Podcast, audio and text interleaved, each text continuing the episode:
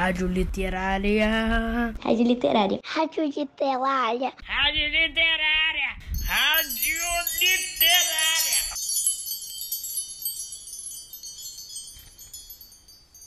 Bom dia, ouvintes. Ou será boa tarde? Ou quem sabe boa noite? Ah, isso não importa. O importante é que vocês estão aqui comigo, na Rádio Literária, a casa virtual da literatura. Eu sou Inês, professora de literatura do campus Humaitá 1, e sejam bem-vindos ao programa A Hora da Literatura.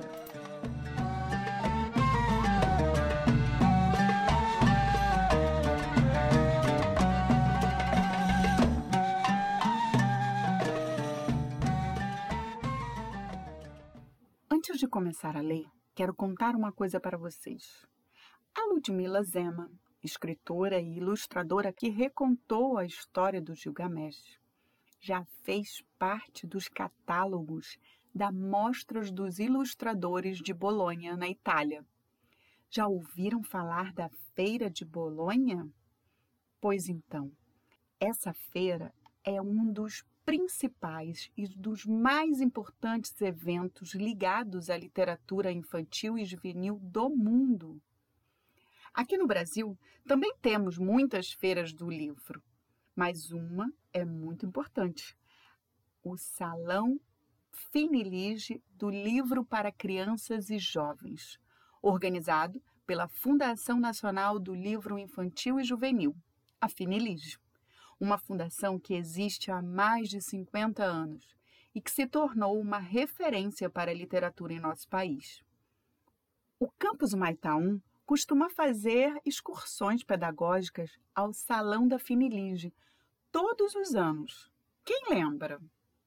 Aposto que vários de vocês já foram ao Salão do Livro, tenho certeza. Então, a Finilige promove concursos em diversas categorias ligadas à literatura, como o melhor livro de imagem, o melhor de poesia, a melhor ilustração, dentre outras categorias. E uma delas é o prêmio de melhor tradução para criança, que em 1996 o vencedor deste prêmio foi exatamente a coleção da Epopeia de Gilgamesh, essa trilogia que estou lendo, O Rei Gilgamesh, A Vingança de Star e A Última Busca de Gilgamesh. A Ludmila Zema escreveu em inglês e foi o escritor Sérgio Caparelli quem traduziu para a língua portuguesa. Ah, e uma última coisinha que eu preciso falar para vocês. A história do Gilgamesh foi escrita em versos afinal de contas, era um poema heróico. E a Ludmilla recontou numa versão em forma de história. E agora, chega de falar e vamos a ela.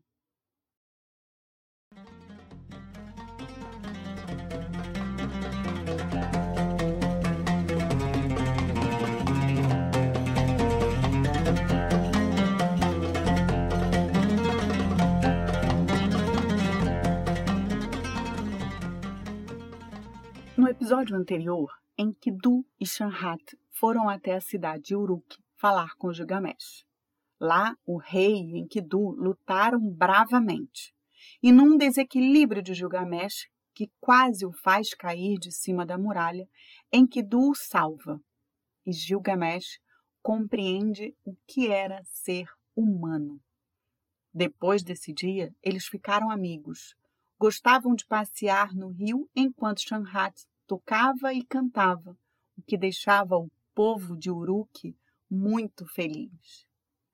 Vocês pensaram o que nos faz ser humanos? O que é, afinal, ser um humano? Algumas crianças já até me responderam lá na plataforma. Estou aguardando as respostas de todos vocês. Combinado? Agora vamos ao segundo livro da trilogia, a vingança de estar.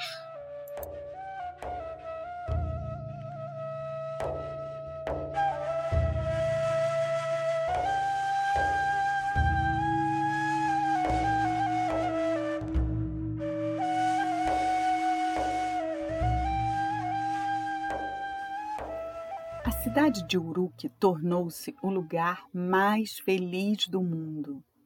Gilgamesh antes o mais cruel e solitário dos reis, tinha mudado.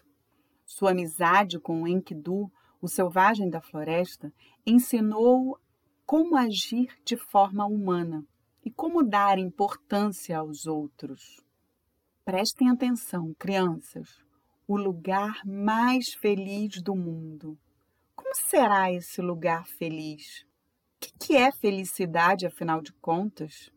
Pois bem, com Enkidu a ajudá-lo, Gilgamesh trabalhou para fazer de Uruk uma cidade agradável para todos. Durante o dia, eles velejavam pelo rio Eufrates e faziam planos. Cuidaram da construção de casas admiráveis e de templos magníficos. Em noites tranquilas, eles jogavam o jogo dos 20 cubos, enquanto a bela Shanhat cantava olhando para eles. Todos amavam Shanhat. Ela trouxe Enkidu para Uruk e a paz para a cidade. Todos que passavam do lado de fora do palácio paravam para ouvir sua voz e ficavam agradecidos. E eu fiquei curiosa agora. Como será esse jogo de 20 cubos?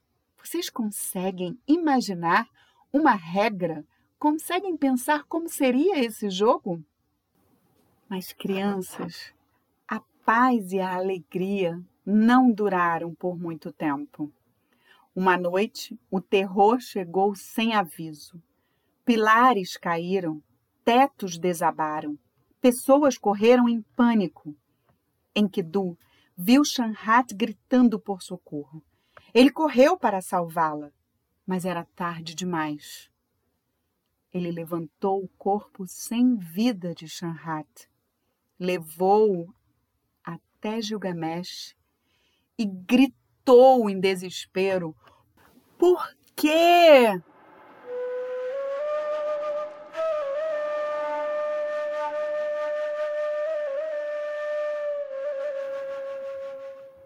É o monstro Rumbaba, gritou Gilgamesh enfurecido.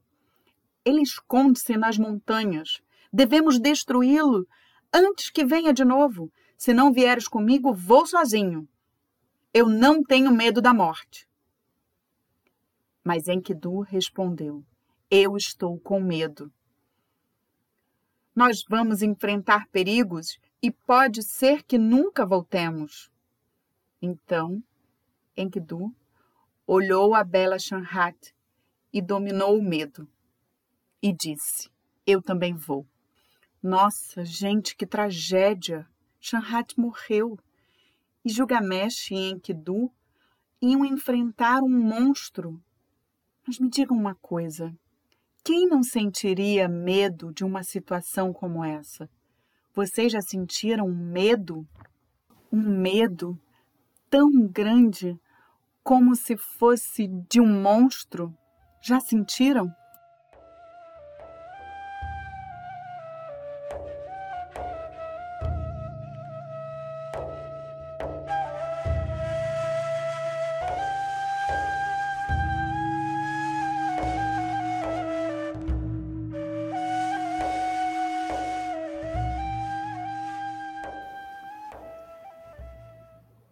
Gilgamesh ordenou que fossem construídos machados, lanças, espadas e a mais bela armadura.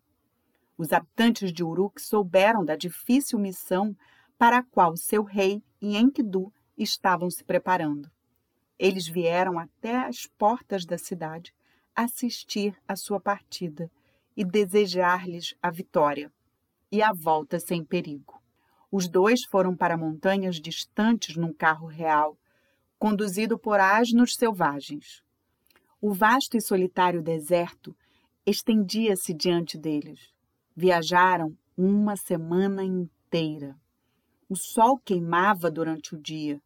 Ventos violentos sopravam durante a noite. E sonhos ruins vieram atormentar Gilgamesh. Ele sonhou que uma montanha tinha caído em cima deles que a terra se abriu, engolindo-os, e que tinha chovido fogo do céu.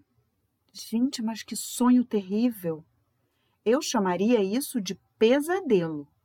Uma montanha caindo, a terra se abrindo e engolindo os nossos heróis, e ainda por cima uma chuva de fogo. Ah, isso é terrível! Vocês não concordam?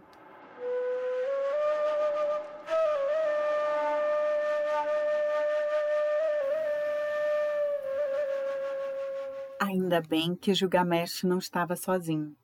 Toda noite Enkidu reconfortava-o até atingirem as montanhas.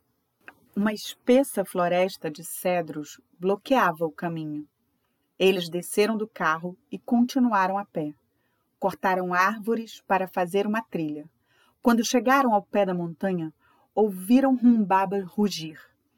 Por que vieste até aqui, Gilgamesh? Eu vou despedaçar-te e dar tua carne para os abutres. Saindo de uma cratera, no topo da montanha, Rumbaba, o monstro, ergueu-se cuspindo fogo e fumaça. Relâmpagos riscaram o céu e os trovões ribombaram. Pedras e cinzas caíram, deixando-os cegos. Gilgamesh sentiu as presas do monstro apertando-o em volta de sua cintura. O monstro Rumbaba levantou-o até o céu.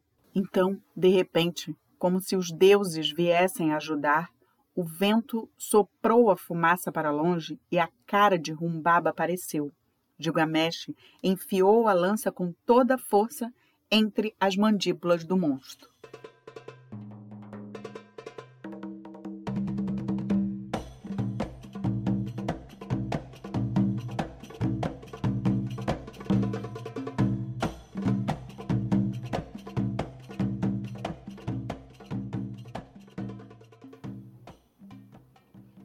Terra tremeu quando Rumbaba caiu.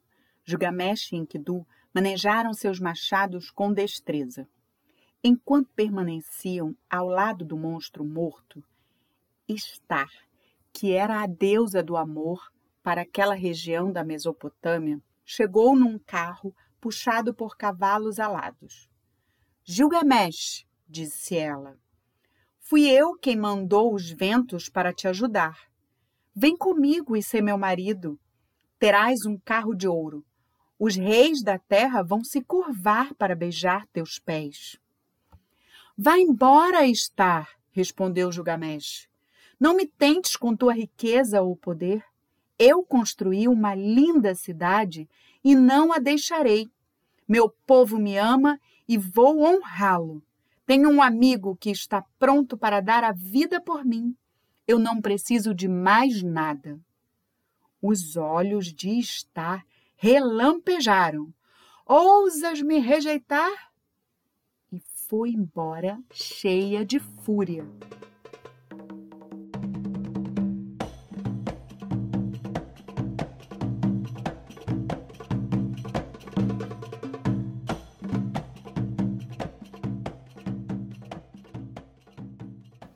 Caros ouvintes, vocês observaram?